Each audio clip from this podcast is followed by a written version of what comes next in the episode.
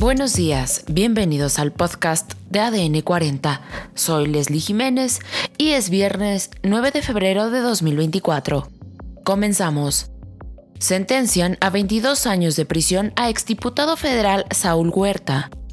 Cae grupo generador de violencia en Venustiano Carranza.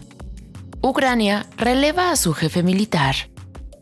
Entrega su pasaporte el expresidente de Brasil, Jair Bolsonaro.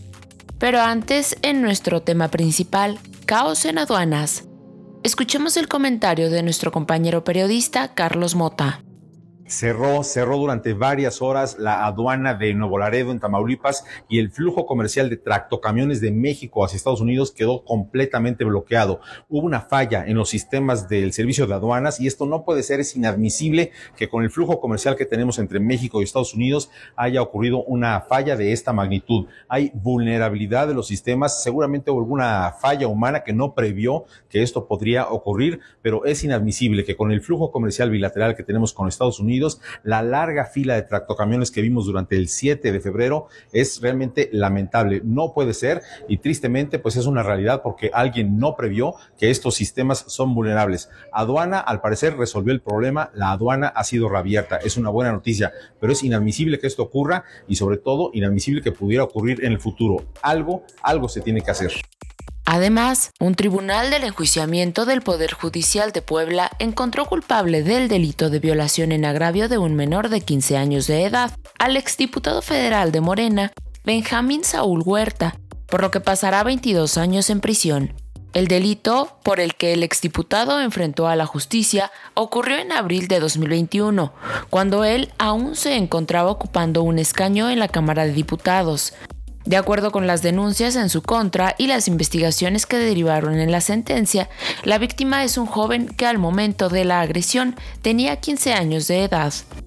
Más información la mañana de este 8 de febrero, el titular de la Secretaría de Seguridad Ciudadana de la Ciudad de México dio a conocer que se logró la detención de un grupo de cuatro personas generadores de violencia en la alcaldía Venustiano Carranza y la Gustavo Amadero. A través de sus redes sociales, el secretario de Seguridad Ciudadana detalló que se trata de tres hombres y una mujer, a los cuales se les incautó un total de 100 kilos de marihuana, así como armas cortas de fuego, cartuchos, silenciadores, un vehículo y demás objetos relacionados con actividades delictivas. Por otro lado, el presidente ucraniano Volodymyr Zelensky sustituyó el jueves a su general de más alto rango en el ejército para reorganizar su guerra contra Rusia que entra en su tercer año en este momento en que Ucrania se enfrenta a la escasez de municiones y personal y lucha por mantener el apoyo de Occidente. Zelensky nombró al comandante de las fuerzas terrestres de Ucrania, el coronel general Oleksandr Sursky, para dirigir el ejército que necesita un impulso moral en un momento en el que el conflicto con Rusia se encuentra en un punto casi muerto desde hace meses. Sursky, de 58 años, participa desde 2013 en los esfuerzos del ejército ucraniano por adoptar los estándares de la OTAN.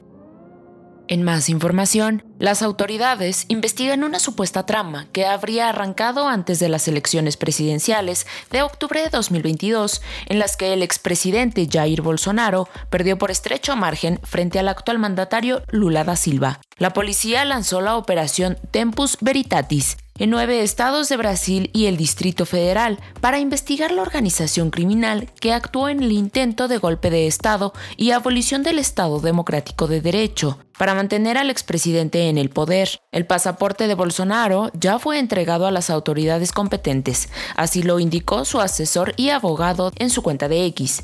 Y en los deportes, este domingo 11 de febrero, a partir de las 17 horas tiempo del centro de México, se jugará la final de la NFL en la cancha del Allegiant Stadium, casa del equipo de Las Vegas Raiders, y que podrás ver en vivo por aztecadeportes.com, la app de Azteca Deportes y Azteca 7.